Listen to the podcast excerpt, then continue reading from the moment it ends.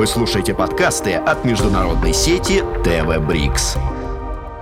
Александр Рудин – российский виолончелист, пианист, дирижер и педагог, народный артист России. Дважды лауреат международного конкурса имени Чайковского. Окончил Государственный музыкально-педагогический институт имени Гнесиных по специальностям виолончель и фортепиано, затем Московскую консерваторию по классу дирижирования. С 1988 года руководит камерным оркестром «Музыка Вива». Добрый день, Александр. Добрый день, Ольга.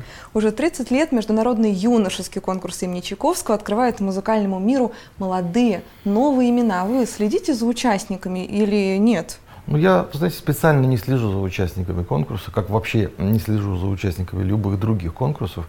Но дело в том, что они, многие из них потом выходят на эстраду, делаются более зрелыми, интересными и востребованными музыкантами. Поэтому таким образом с некоторыми из них потом сталкиваешься или, или слышишь их где-то. Если карьера складывается удачно у них, что, кстати, не всегда бывает следствием отличие кого-то в лучшую или в худшую сторону. Но так или иначе, в общем, эти люди потом выныривают на орбиту музыкальную, поэтому, да, бывает, что мы потом встречаемся. Вот вы говорите, что не следите за конкурсами. А считаете ли, что богатая конкурсная биография может повлиять на коммерческий успех артиста? Мы же привыкли видеть в программках вот имя, там, Иван Иванов, и список, перечень его побед, достижений как раз конкурсных. Как-то это связано, на ваш взгляд, или все-таки нет? Нет, это бывает связано, но главное, что связано с э, так сказать, хорошей, хорошей карьеры сегодня, в наше время, это бойцовские качества того или иного человека, так сказать, музыканта, исполнителя, его целеустремленность, его амбициозность. К сожалению, сейчас такое время, что человек должен сразу, как так сказать, он заявляет о себе, прежде всего пустить в глаза пыль. Вот этой пылью является вот этот огромный список чего-то такого, непонятно чего. Нивелировано немножко понятие вот, победы на конкурсах сами конкурсы, вообще-то их так много стало, что немножко трудно иногда разобраться. Честно говоря, если вот так я вижу биографию, я, в общем, стараюсь не читать эту биографию, я лучше послушаю музыканта, если там есть там в YouTube или, или на концерте. Это все-таки надежнее. То есть в вашем случае поговорка актуальна лучше один раз услышать, чем сто раз увидеть. И прочитать. Да, и Совершенно прочитать. верно. Если говорить о престиже конкурсов, есть конкурсы, которые уже заработали определенную репутацию. Юношеский конкурс имени Чайковского – это в музыкальном мире что-то вроде ну, чемпионата мира среди юниоров. Это конкурс, который задает тон музыкантам во всем мире. Вы согласны с этим? Да, я, пожалуй, соглашусь, что это один из конкурсов, действительно, который задает тон. Да. А ваше сравнение с чемпионатом среди юниоров очень точно, потому что действительно конкурс это в, в большой степени является спортом а не искусство. Продолжая вашу тему о том, что бойцовские качества очень важны для музыканта, какие еще качества нужны? Я с детства слышала фразу, что талант это 99% труда и всего 1% таланта. Хватит ли этих двух компонентов, чтобы добиться успеха в музыкальном мире или нет? Я не знаю точно, сколько нужно таланта. Я думаю, что как раз это меньше, меньше половины. Неплохо было бы иметь хорошую голову и знать, как э, строить, так сказать, свою жизнь, свою музыкальную жизнь, свою карьеру. Умение общаться сегодня это крайне важно. Без социальной какой-то открытости ты вообще никогда ничего не сделаешь. Так что трудно здесь в процентном отношении, но одно точно, что талант далеко не на первом месте. Ваши дети тоже живут в музыкальном мире. Такой личный вопрос, а как это получилось? Они хотели повторять за папой или случайно так сложились обстоятельства? Ну, я могу сказать, что я не принимал никакого участия в решение этого вопроса. Тем более я, в общем, наверное, скорее рад, что они выбрали этот путь. Все-таки музыка это хорошее, благородное, красивое искусство, замечательное. Я очень рад, что они находят себя достаточно убедительно в этом искусстве. А когда они выбирали музыкальный путь, были ли у вас какие-то сомнения, внутренние думы, что они столкнутся, может быть, с теми трудностями, с которыми вы, будучи юным музыкантом, сталкивались? Ну, конечно, конечно, это, это даже у меня самого было, когда я еще только, только начинал этим заниматься, тоже были сомнения. Конечно, сомнения всегда должны быть. У них как-то хорошо сразу пошло, поэтому эти сомнения, хотя они где-то там подспудно, может, существовали, но чем дальше, тем они как-то больше отходили совсем уже в корзину, так сказать. Пообщавшись со многими преподавателями музыки, я узнала, что, оказывается, одной из самых сложных при подготовке это не только там, техника или психологическая подготовка, но и выбор репертуара, который подойдет тому или иному ученику. А вы довольны тем, что играют современные молодые музыканты, или какой-то блок у нас большой музыкальный упущен пока? Если вы говорите о конкурсах, да? Ну, конкурсный репертуар, он своего рода. Вот, в том-то да. и дело. Он, он такой своеобразный все-таки, он часто очень повторяющийся из, из, из конкурса в конкурс. Что играют молодые музыканты, это зависит от их вкусов, от их э, устремлений, от их ну, какой-то позиции даже художественной. Можно всю жизнь играть одни и те же сочинения, это делают э, люди, так сказать, и прекрасно существуют, и, и делают карьеру, получают звания, имеют концерты. Вот, можно экспериментировать, можно играть разную музыку, а можно играть э, и разную музыку, и то, что ты играл, допустим, там, в юношеском возрасте, но совершенно переосмысливать вообще это заново, совершенно все менять, такое тоже может быть. А какие современные композиторы недооценены, и каких современных композиторов, именно композиторов классической музыки вы любите больше всего? Ну, дело в том, что касается современных композиторов, часто слышишь, что, ну, все-таки среди них нет вот Шостаковича, там, Прокофьева, а есть он все, как-то все это немножко измельчало. Но, может быть, такое мнение имеет право на существование. С другой стороны, должно все-таки пройти немножко времени, чтобы мы могли посмотреть вот на этих творцов, на этих композиторов все-таки с дистанции, с временной дистанцией. Но вот эти композиторы СССР, они сильно очень повлияли на мировые композиторские школы, и до сих пор они востребованы, да. Да, возвращаясь к вопросу про репертуар, ведь именно необычный репертуар стал одной из визитных карточек оркестра «Музыка Вива», дирижером и художественным руководителем которого вы являетесь. Что играет этот оркестр? Как вы подбираете репертуар концертный?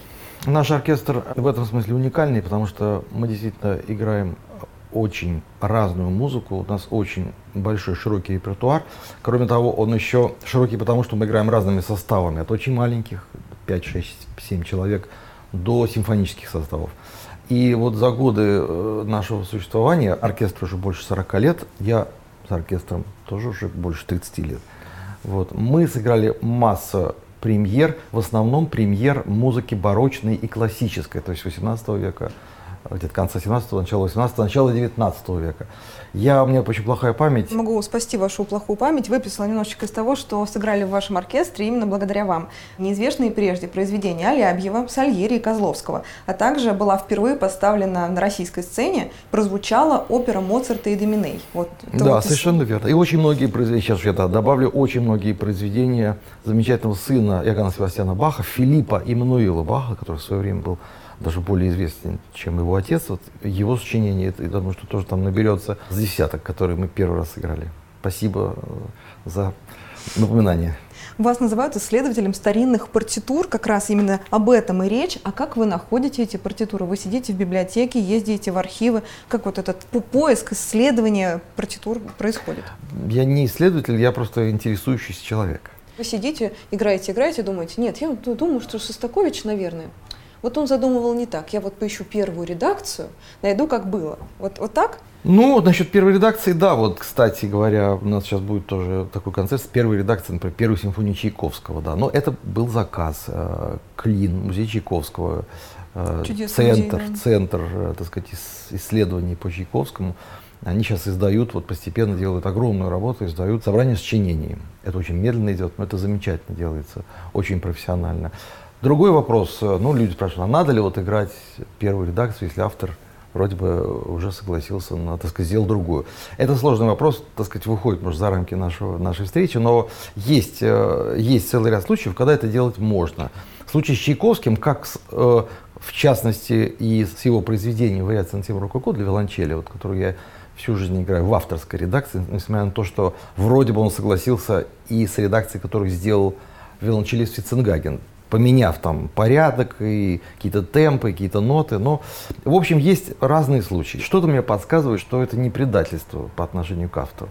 Что-то вот я даже не могу это точно, точно объяснить, но есть какие-то обстоятельства биографического плана, которые вот мне почему-то это разрешают.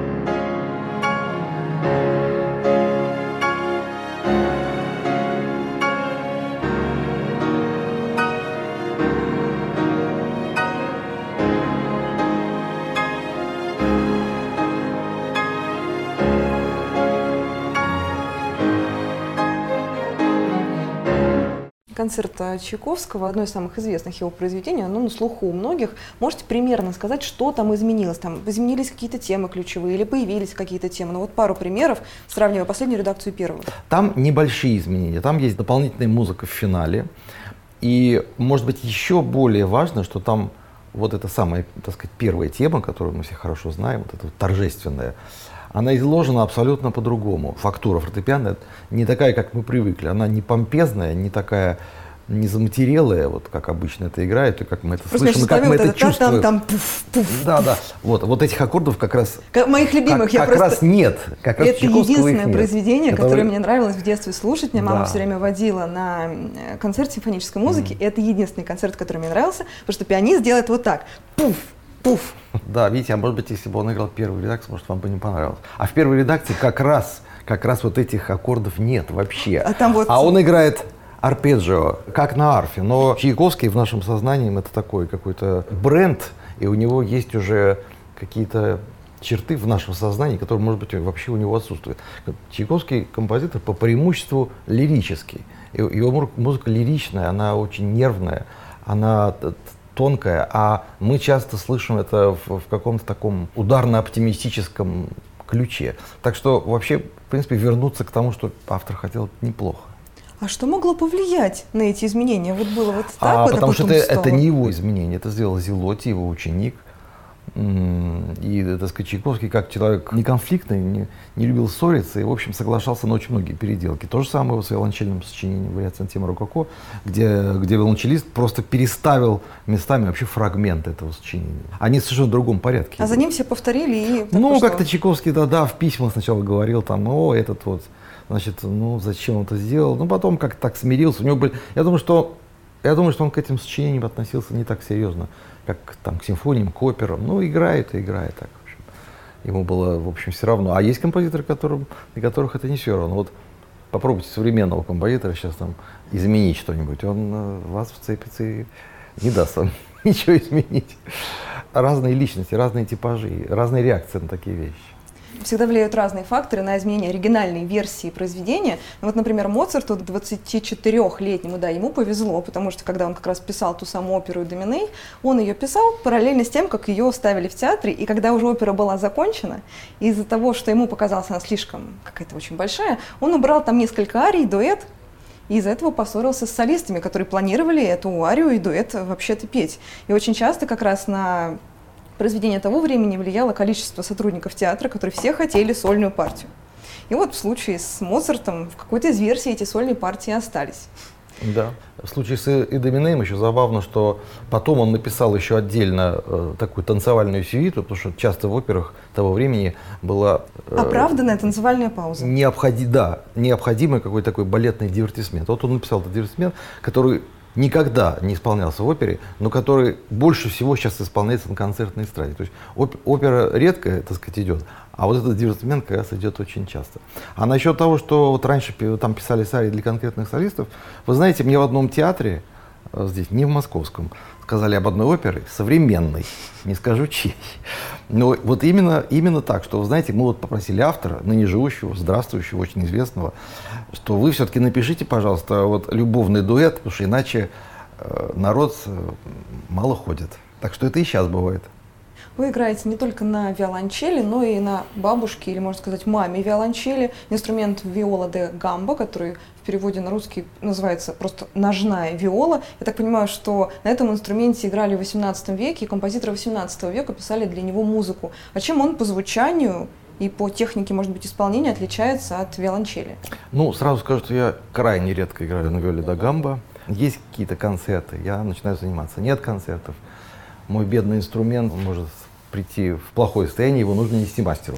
Значит, э, да, виола да гамба это другая семья вообще, это не То есть не, не мама, не, не бабушка, это да. родственник, да, но это инструменты, они скорее азиатского происхождения, вот вио, семейство виол, они бывают разные, виола добрачи, виола нагамба, там они теноровые, басовые, разные, они скорее вот из Азии к нам пришли, и это не 18 даже век, это э, с 12 может быть, где-то с 13 века. Океан музыки написан для этих разных инструментов необыкновенно красивый. Эта музыка может быть лишена, ну вот как вот мы обычно представляем себе музыку как концерт Чайковского, да, Рахманинов. Э, музыка для виол, как правило, она лишена такой, такой индивидуальности, она более объективна, э, и вместе с тем она чрезвычайно здоровая и пробуждает какие-то очень живительные какие-то силы в душе, в организме пробуждает. Очень красиво. Особенно красиво, когда произведение написано для консорта виол, то есть для нескольких виол разного размера. От маленькой до большой. И вот это вот впечатление может сравниться с впечатлением, которое мы получаем, когда слушаем хороший хор. Они сильно отличаются от скрипок виолончелей. Там много струн, 6-7 струн, там лады. Есть ряд отличий у этих инструментов, да, и они и звучат все-таки по-другому. Конечно, не каждый человек вот прям так на слух это, может быть, отличит, но это, ну вот люди тоже вроде, так сказать, мы все одинаковые, но русские от французов отличаются. Вот вы сейчас передаете это звучание, и мне кажется, что напоминает какой-то народный инструмент. А Потому... он и есть народный, совершенно верно. Но вообще ведь э, музыка, она, наверное, на первых, так сказать, порах, она и была из народа, из религиозной среды, и только потом она стала светской и э, стала уходить там в какие-то салоны, концертные залы, которых вообще не было. И вот эти инструменты, эти виолы, они вообще Э, в больших залах они, может быть, немножко пропадают, потому что у них не очень сильный звук. Они камерные? Не камерные, совершенно верно. Но все равно я играл и в большом зале, в больших залах на этом инструменте. И если человек обладает э, хорошими ушами и открытым сердцем, и открытым умом, он прислушается как раз продолжая тему музыкальных инструментов, которые должны звучать, я знаю, что вы практически 30 лет играли на виолончели из государственной коллекции. И когда я делала материал к столетию госколлекции, мне сказали, что отличительная ее черта в том, что коллекция звучит. К сожалению, в случае с вашим инструментом это не так, потому что инструмент, на котором вы играли долгие годы, он сейчас как я знаю, не звучит, или я ошибаюсь? Какая печальная история связывает вас с, с этой виолончелью? А, нет, вы правы. Дело в том, что я играю на этом инструменте, о котором вы говорите. Это инструмент выдающегося итальянского мастера Доменико Монтаньяна. Это инструмент 18 века, кстати, который принадлежал великим русским виолончелистам Брандукову и Вержбеловичу. Так вот, э, на этом инструменте я действительно играл вот примерно там 30 лет. До этого я играл на других инструментах госколлекции тоже. Я играл на этих инструментах вообще, по-моему, с с конкурса 15, Чайковского. 16 лет, что даже, даже может быть, чуть-чуть раньше, да. Я очень хорошо помню, тогда госколлекция находилась в консерватории. Первоначально она там, собственно, была основана при консерватории. Вот там было такое, там, где сейчас амфитеатр, такое было помещение, там находились эти инструменты, и вообще порядок выдачи, и вообще вся, вся эта часть такая документальная была очень простая. Там молодой человек или там ребенок какой-то, если он заслуживал, если он ехал на конкурс, ему давали, там были какие-то, ну, смешные какие-то цены за, за аренду. Потом, к сожалению, вот с, с этими десятилетиями это все усложнялось, усложнялось. И, наконец, до усложнилось до такой степени, что инструменты практически многие мои коллеги просто сдали. Но это стало невозможно. Свой вот инструмент я должен был оформлять не каждый год договора, а каждые три месяца. И каждые эти три месяца мне нужно было собирать кучу бумаг. В принципе, это, конечно, неправильно, потому что ну, инструмент э, ну, все-таки, наверное, должен, должен звучать. Инструменты портятся, на них не играют. Значит, тот человек, который на них и, играл бы и поддерживал их в состоянии, в хорошем игровом, он это не делает. Они сами этого тоже не могут просто сделать. И вот так вот всем, так сказать, делают вид, что если они там закрыты в этом своем склепе, там им там хорошо. Ну, я в этом не очень уверен. Да, от этой печальной темы немного вернемся к творчеству. Я знаю, что во время ваших концертов вы нередко исполняете роль не только солиста, но и дирижера. Я не очень понимаю, как можно совмещать э, дирижирование и исполнительство, если ты играешь, ну, не на скрипке, скажем, как это было принято у многих дирижеров, а на виолончели. Я должен сказать, что я вообще последние годы вообще больше дирижирую, чем играю. Я думаю, что процентов 60 или 70 я дирижирую в тех концертах, которые у меня есть. Что касается вот того, как дирижировать в процессе игры, ну вы правы, вы, наверное, хотите сказать, что когда человек сидит, его ну, не очень видно, да, да, и он, и он не может поворачиваться. С смычком, да. Но, знаете, барабаны. Тем, тем не менее, это возможно, я играл очень многие сочинений, причем не только со своим, вот с оркестром музыки но и со, со многими другими оркестрами. Большой список, э, э да, виолончельный литературу, которую возможно играть без дирижера. К сожалению, иногда дирижер является помехой. Если с ним совпадаешь в каких-то деталях интерпретации, если тебе удобно, если, если он тебя понимает, ты его понимаешь, это, это, это прекрасно. Но это бывает не всегда. Иногда бывает так, что это просто какое-то лишнее звено, которое не так тебя понимает, слишком ждет тебя, так сказать, когда ты делаешь какие-то какие там зависания, свободно играешь, он не, не чувствует дыхания, короче говоря. Так что подчас без дирижера даже проще сыграть. Но это только в том случае, если оркестр сплоченный. Если оркестр сплоченный, если все-таки есть какое-то небольшое хотя бы горение в оркестре. Как дирижер, с какими молодыми, юными музыкантами российскими вы играли? Как можете оценить новое поколение, молодое поколение российских музыкантов? Очень со многими. Не буду называть имена. Я думаю, что практически со всеми, кто сейчас появляется из молодых инструменталистов, со всеми я играл. Я вот люблю исполнителей, которые открыты какие-то, каким-то экспериментам, открыты к тому, чтобы учить какие-то новые сочинения. А когда же еще учить, как в молодом возрасте, правда? Что же играть все одно и то же всю жизнь? Поэтому, да, мы в общем, в основном играем часто с ними с каким-то взаимным обогащением. С любопытством. С любопытством, взаимным, да.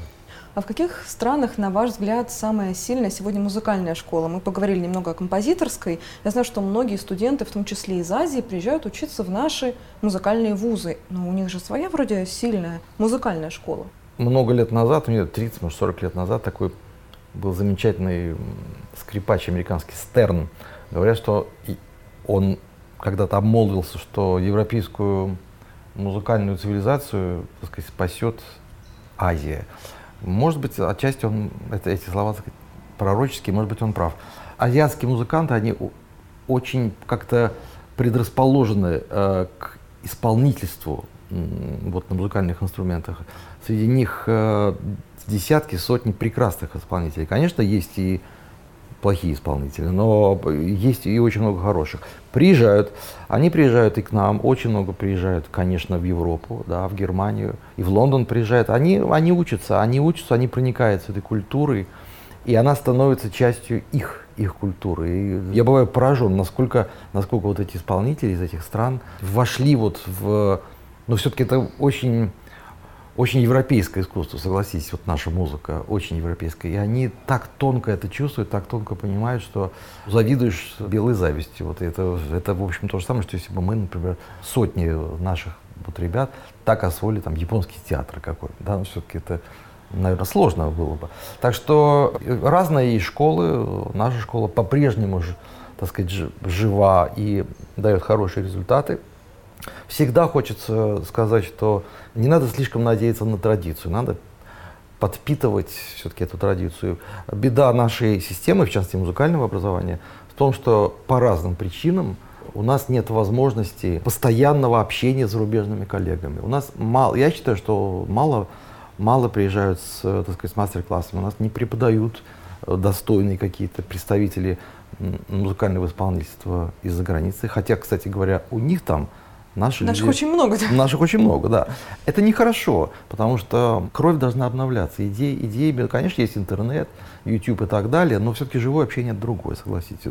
Все-таки, когда ты видишь педагога, это сейчас онлайн все происходит, преподавание и так далее. Нужно, нужно живое общение. И вот если бы было живое общение с разными и отечественными, и зарубежными представителями э, исполнительства, нашей бы школе было лучше гораздо.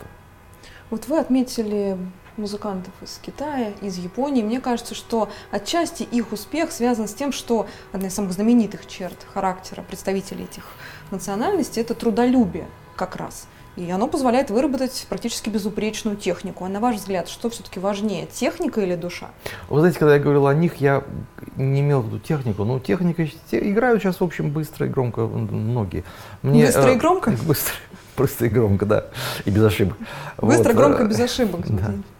Но э, нет, они, я э, имею в виду хороших представителей, очень хороших вот этих, э, этих регионов. Я имел в виду как раз гибкость и тонкость. А то, что вы говорите, что они трудолюбивы, безусловно, да. Они трудолюбивы, а, а они, я думаю, что у них аналитический еще склад, э, они, аналитический такой подход э, к обучению. То есть я думаю, что они вот не просто так там сто раз повторяют э, какой-то пассаж, который не получился. Они, мне кажется, они анализируют. И вот вообще способность анализировать — это прекрасная способность. Всем нам ее желаю. Да, ну и напоследок, есть какие-то у вас ожидания от грядущего конкурса Чайковского? Как вы считаете, могла ли повлиять пандемия, отсутствие как раз личного контакта на качество игры молодых исполнителей? Я думаю, что да, очень сильно могла повлиять и на количество участников, на, на представительство разных школ.